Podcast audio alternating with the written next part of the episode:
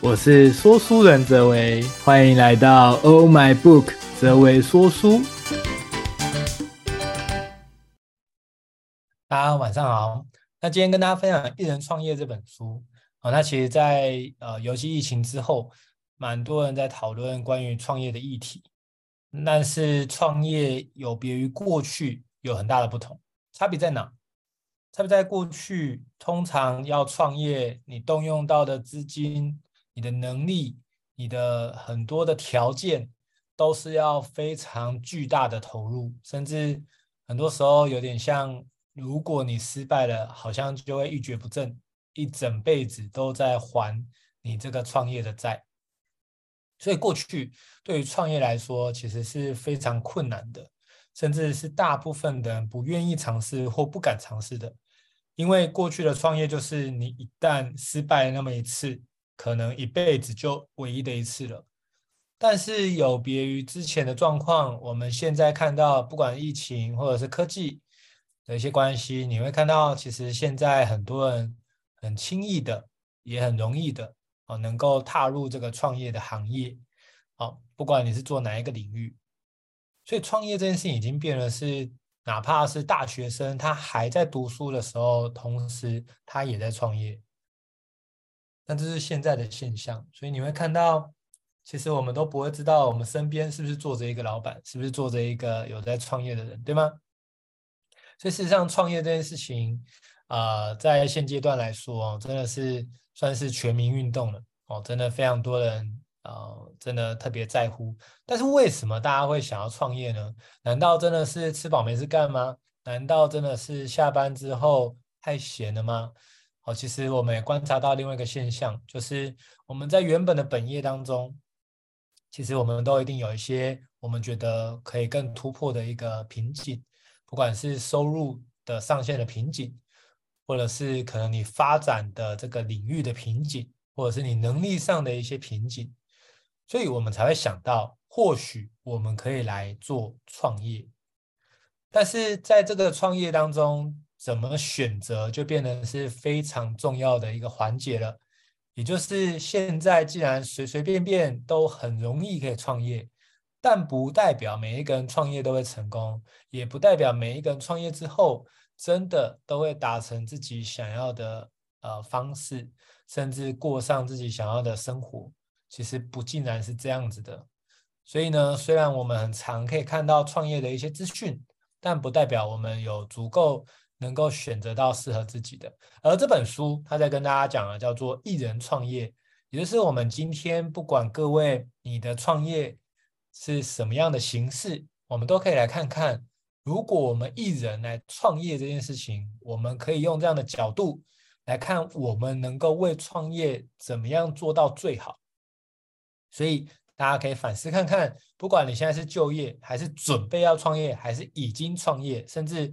有所谓的连续创业家啊，你可能继续有其他的一个创业的思维或者是想法，那我觉得今天的这本书都会蛮适合你的，所以我们就来看哦，关于创业这件事情，已经不再是遥不可及的哦，任何的角色你都可以。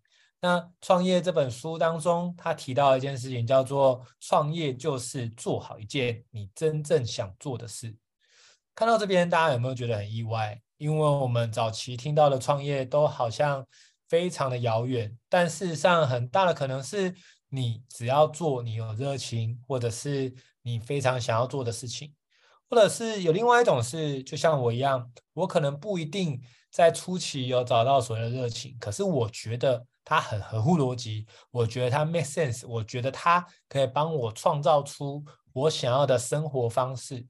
所以我在没有技术、在没有专业、在没有特别的热情的情况下，我就投入了电商这个行业。只是因为我觉得这一块是一个趋势，我觉得这一块它带给我的时间以及收入能够达到我的理想方式。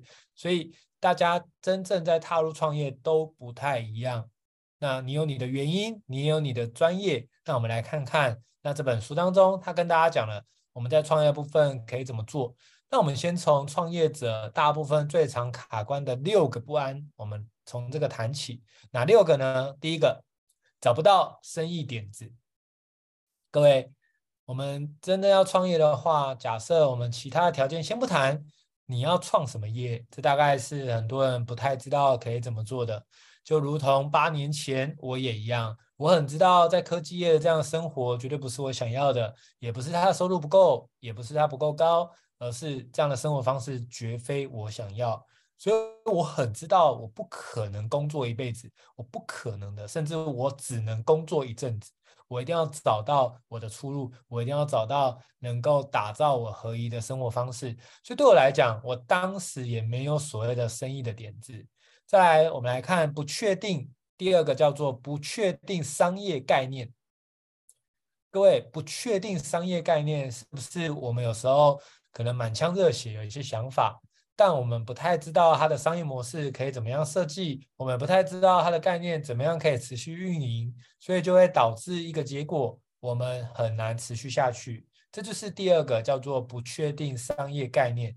第三个叫做创业资金不足或筹募不到创业基金，这也的确是一个很大的问题。尤其我相信很多人其实都有创业的念头，但手头的银弹真的不足。那更何况，如果真的投不下去，假设扑通都不见的话，它会不会影响到你的生活？这非常值得讨论。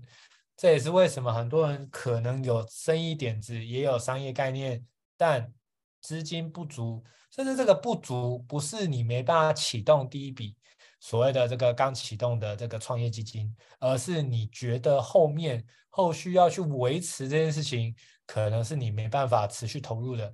这就是为什么我们常常在店面看到有些新的店哦，半年内不见。为什么？讲白话啦，就是钱烧光喽。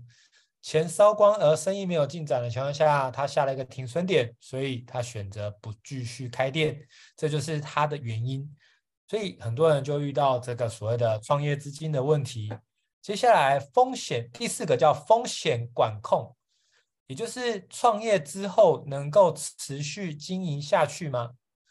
这也是我们需要探讨的。很多时候我们趋势来来去去，真正能够挺得住长久的这些的趋势，其实并没有那么多。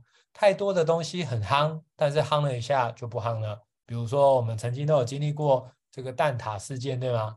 哇，这个满街都在卖蛋挞，哦，仿佛真的全世界、全台湾的人。都从今以后不吃米，不吃饭，不吃这个正餐啊，只吃蛋挞。可是，在这种风靡的情况之下，会不会有风险？其实，其实会的，对吗？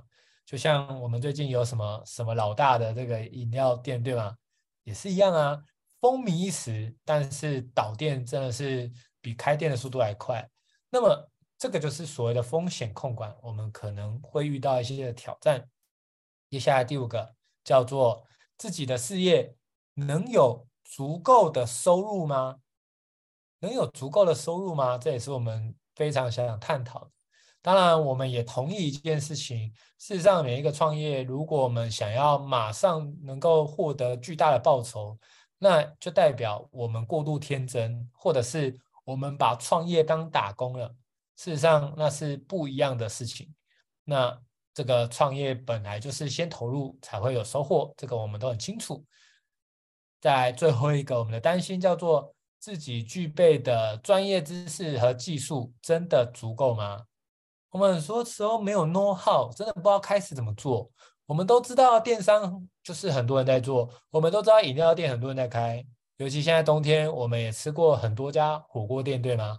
我们确实都看见了商机。我们也都知道这一块是很棒的，我们都知道这一块有利可图，而且有市场。但是各位，有利可图、有市场，很多人做，就代表一定做得起来吗？很多时候取决于你有没有足够的 know how 可以把它经营起来。所以各位，这六个我们可以来看。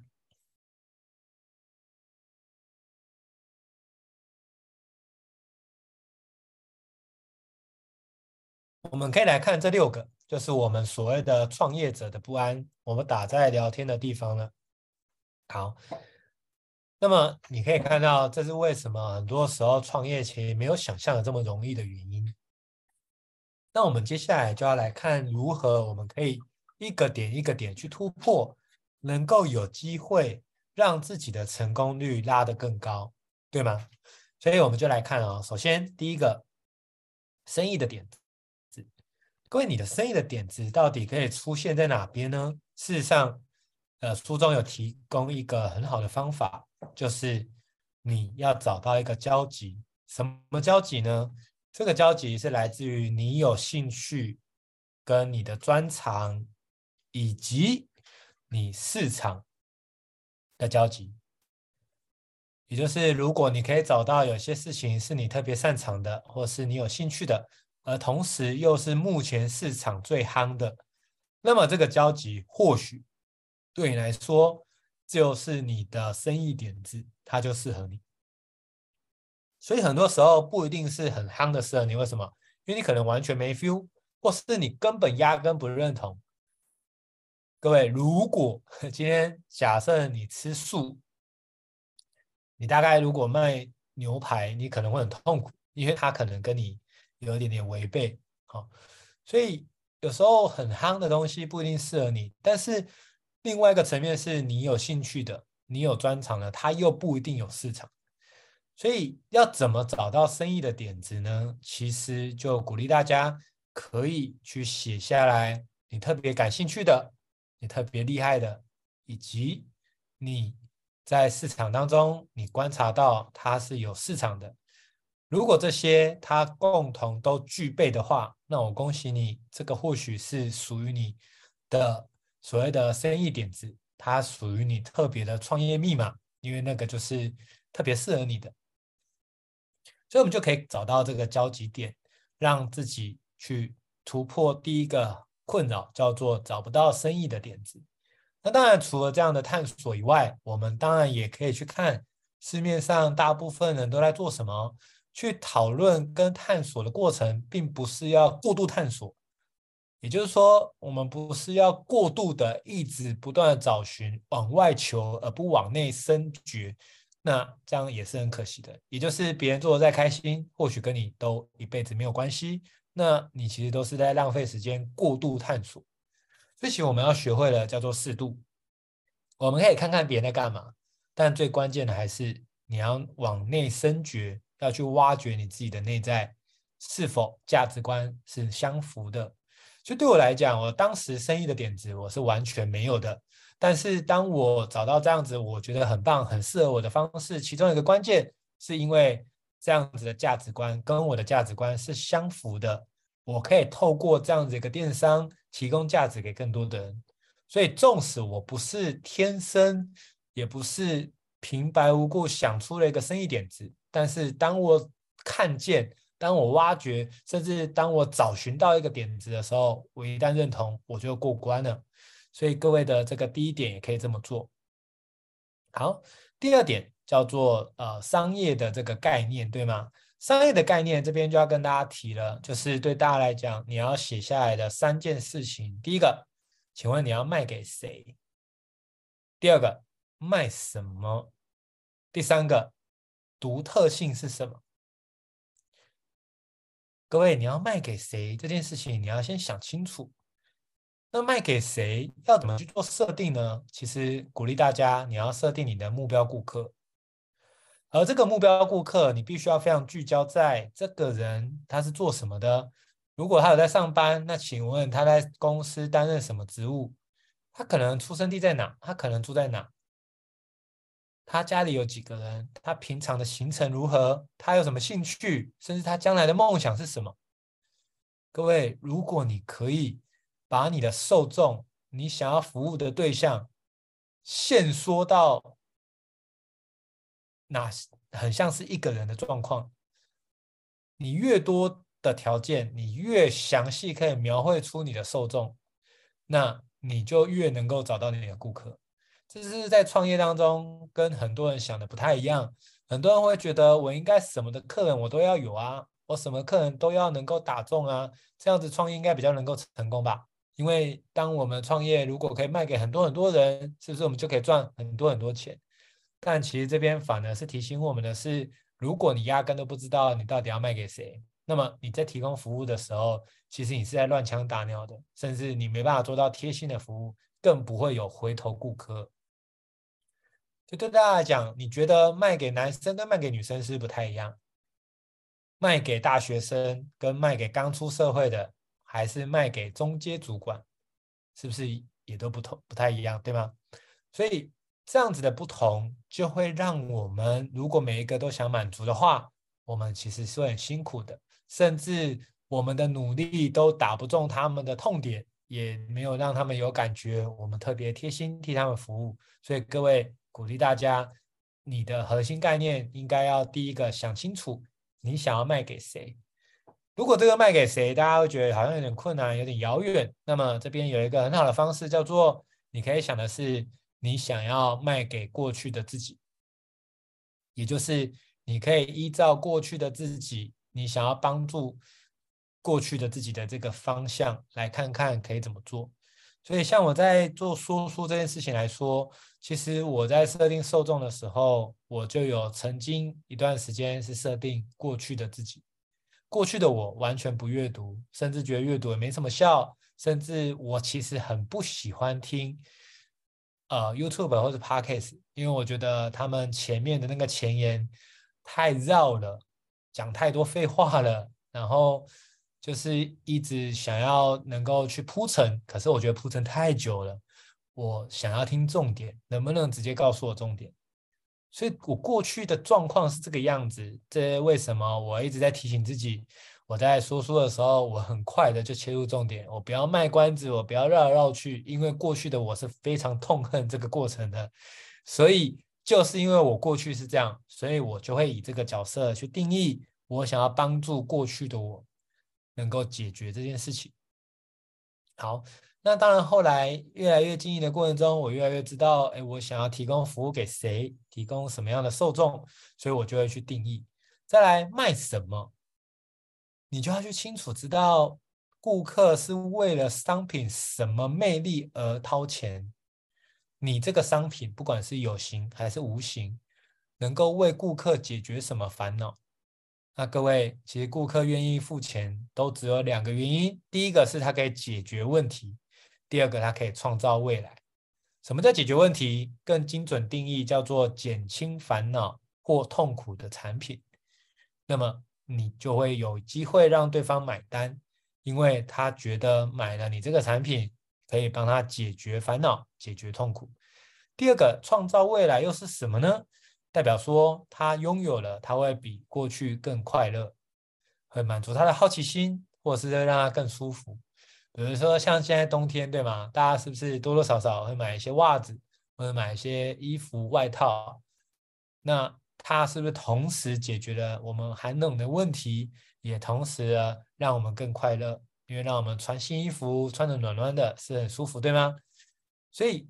简单来说，我们在卖什么的时候，我们要想的是我们提供的东西是怎么样可以紧急的为顾客解决各种刺、各种烦恼。那么你的东西就会能够非常的热销，非常的大卖。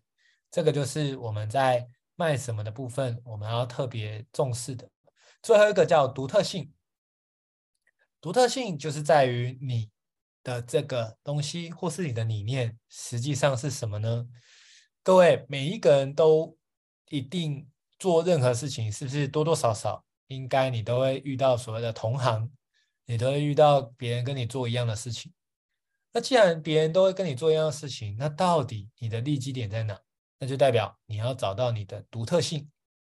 你的独特性可能是来自于你的起心动念，也可能是来自于你的一些背景。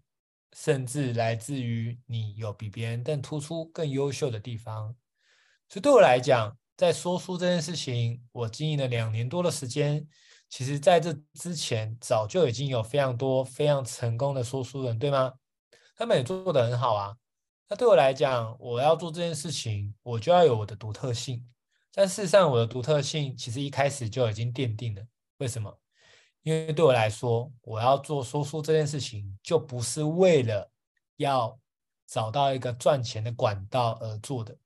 因为我原本网络创业八年的时间已经非常的稳定，那我也透过网络创业，帮我打造出有时间也有收入的一个模式。所以对我来讲，我要在做说书这件事情，就不是为了要再开创另外一个收入而做。那我为什么当时要做？因为我的起心动念是我发现这件事情可以帮到别人很多。当我发现这件事情的时候，纵使我没有能力做哦，我也不擅长，但我就觉得好，这件事情我要做。没想到一做下去就两年多的时间，而且越做越开心，然后越做越喜欢，越做越有能量。那这对我来讲就是属于我的独特性，也就是大部分人去做这件事情是为了打造收入的来源，但是对我来讲，我更在乎的是我到底有没有提供价值给来听的人。所以这就是我的一个很重要的独特性。所以你会发觉你在听的过程中，我很少，应该说更精准来说，我几乎是不卖关子的。你问我什么问题，我几乎都是全部都回答，甚至可能我会是回答到呃别堂课的一些问题，我一样照样回答。为什么这样做？原因很简单，因为符合我的起心动念。所以这就是我的独特性。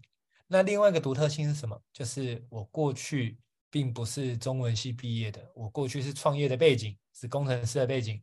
呃，有这样的背景当中，呃，过去完全不阅读的人。走到阅读，甚至走到说书，我认为这是我的独特性。有别于其他人，他们本来就很爱看书啦，但是我不是一个完全不爱看书的人。走到看爱看书到说书，你知道这个特别厉害的地方是什么吗？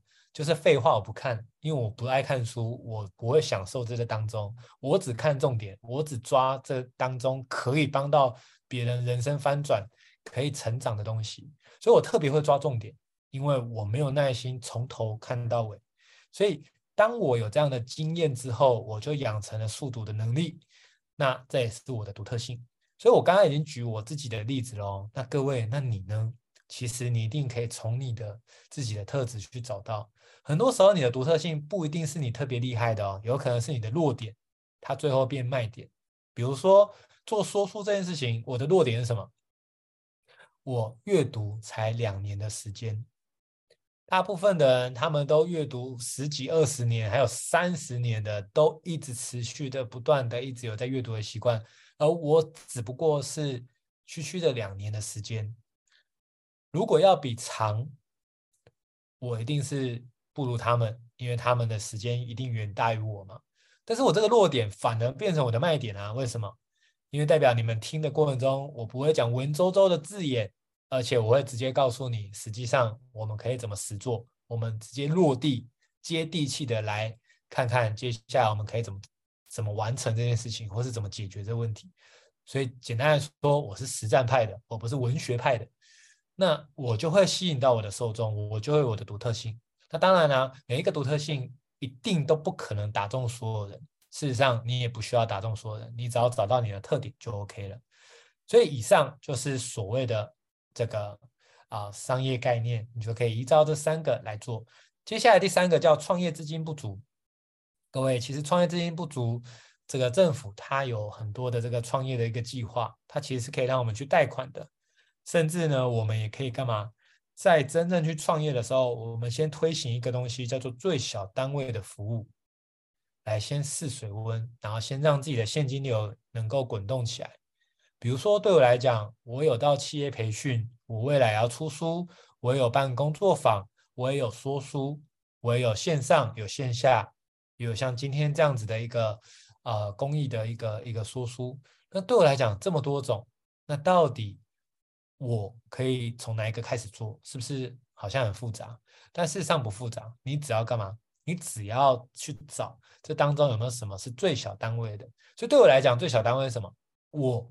的角度来看，就是所谓的说书，所以我早期是先从说书开始做，是后来才有所谓的这个工作坊，然后甚至后来有的企业请我去培训他们的员工，那才是后来才有发生这件事情。所以呢，大家也是一样，如果你要创业，你就可以找到你最小可行性的商品。然后去试水温，然后去推行看看，不管你是做电商还是做其他的，都是一样，找到你的利基点，其实就可以解决这个问题。当你现金流嘎起来之后，事实上你在持续运作就能够越来越远了。当然也诚实跟大家讲，现阶段的这个创业，坦白讲，很多都不用太多的资金。不用太多的资金，有一个优势就是你赔得起，就是你敢冲，你敢去做，因为你不会裹足不前，或是你不会觉得好像做错一个决定就死定了这种感觉。另外，如果你的启动资金啊、做的事情是不用太大量的，那有一个另外一个好处是你其实很容易找到跟你一起合作的伙伴。所以这就是做对于创业资金的部分，我们可以这么看。接下来第四个叫风险控管。风险控管其实就来自于你要去明白、去写下你的生活水平最多可以降到什么程度。那非常鼓励大家，如果可以的话，你可以边上班边创业。我自己当时也是这么做的。我当时还在当工程师的时候，并没有随便放弃掉这个行业，就算我不是那么喜欢，但我是边上班边创业，直到我创到一个程度，我才离职的。所以什么都可以试着，这个叫做斜杠，也就是在这个啊、有本业以外，其他有你的副业。所以副业这个概念我非常的推广，因为副业才不会让你因为压力而导致你没有办法耐着性子服务你的顾客，或者是找到你的利基点，那非常的可惜。所以风险控管其实方法很简单。在第五个叫做足够的收入。足够的收入对大家来讲，你可能就要看见的是你的顾客数乘以你的商品单价，再乘以你的销售成交率。什么叫做顾客数量呢？意思就是说，跟你购买的人实质上有谁？而对大家来讲，如果你在看这个数字的时候，你应该往它的上一步想。那么，我们潜在的顾客有哪些人？所以，你只要潜在顾客。接触的够多，一定的比例就会成为你的顾客。那商品的单价当然也对于你卖什么，其实有很直接的关键有影响，对吗？所以你就要去找到卖什么，对你来说这个单价是你满意的。而我们刚刚有提醒大家，如果你一开始要做，你就可以先从最小的单价、最小型的开始推行起，那试着去提高我们所谓的销售成交率。但是也鼓励大家，到最终你一定要有一个你主力的获利产品，所以我们就可以依照这三个去帮自己规划出足够多的收入。最后一个叫做专业知识，各位，专业知识累积最快的方式就是实做，没有什么比这个更快的。你唯有完全去实做，完全去做中学，学中做。你如果只是待在家里想说，我先学个三年再来说，坦白讲，其实你可能什么都没学到，因为你学的跟现实可能会不太一样。所以有一句话我非常喜欢，叫做“带着你的脆弱追求成功”。我们有不足，我们不擅长，没关系，我们就做中学，学中做，其实这是最快的。那当然，不管透过阅读，不管透过说书，不管透过来参加工作坊，都是提升能力的很重要的一环。所以鼓励大家，其实在学习专业知识的部分，坦白讲，我过去这八年的经验就是做中学，学中做，没有别的方式。所以这边也要拿掉一个叫完美主义的概念。所以鼓励大家，如果你有考虑要创业的话，以上这六个会让你卡关，会让你觉得需要突破的瓶颈的部分。其实我们都有方法可以突破，而这八年来，我的确就是透过了一些的方法，能够突破这六个关卡，导致我可以能够持续的创业，获得我想要的成绩，我想要的一个报酬，同时我又可以开展第二份的创业，叫做说书。都是来自于第一份的稳定以及这个创业的一些经验，所以未来我其实在帮助很多人辅导他们创业也特别有经验。这也是为什么，其实我还有一个身份叫做辅导创业的顾问，所以这就是为什么在这个过程你每一步路都不会白走。以上就是今天送给大家的这本书，叫做《一人创业》，希望大家今天听了会喜欢。那我们下一个礼拜啊，同一个时间。我们会为大家带来叫做“活用 KOC” 的这个概念，来看看如何可以创造这个斜杠的收入。那我们期待我们下礼拜再见，大家晚安，大家拜拜。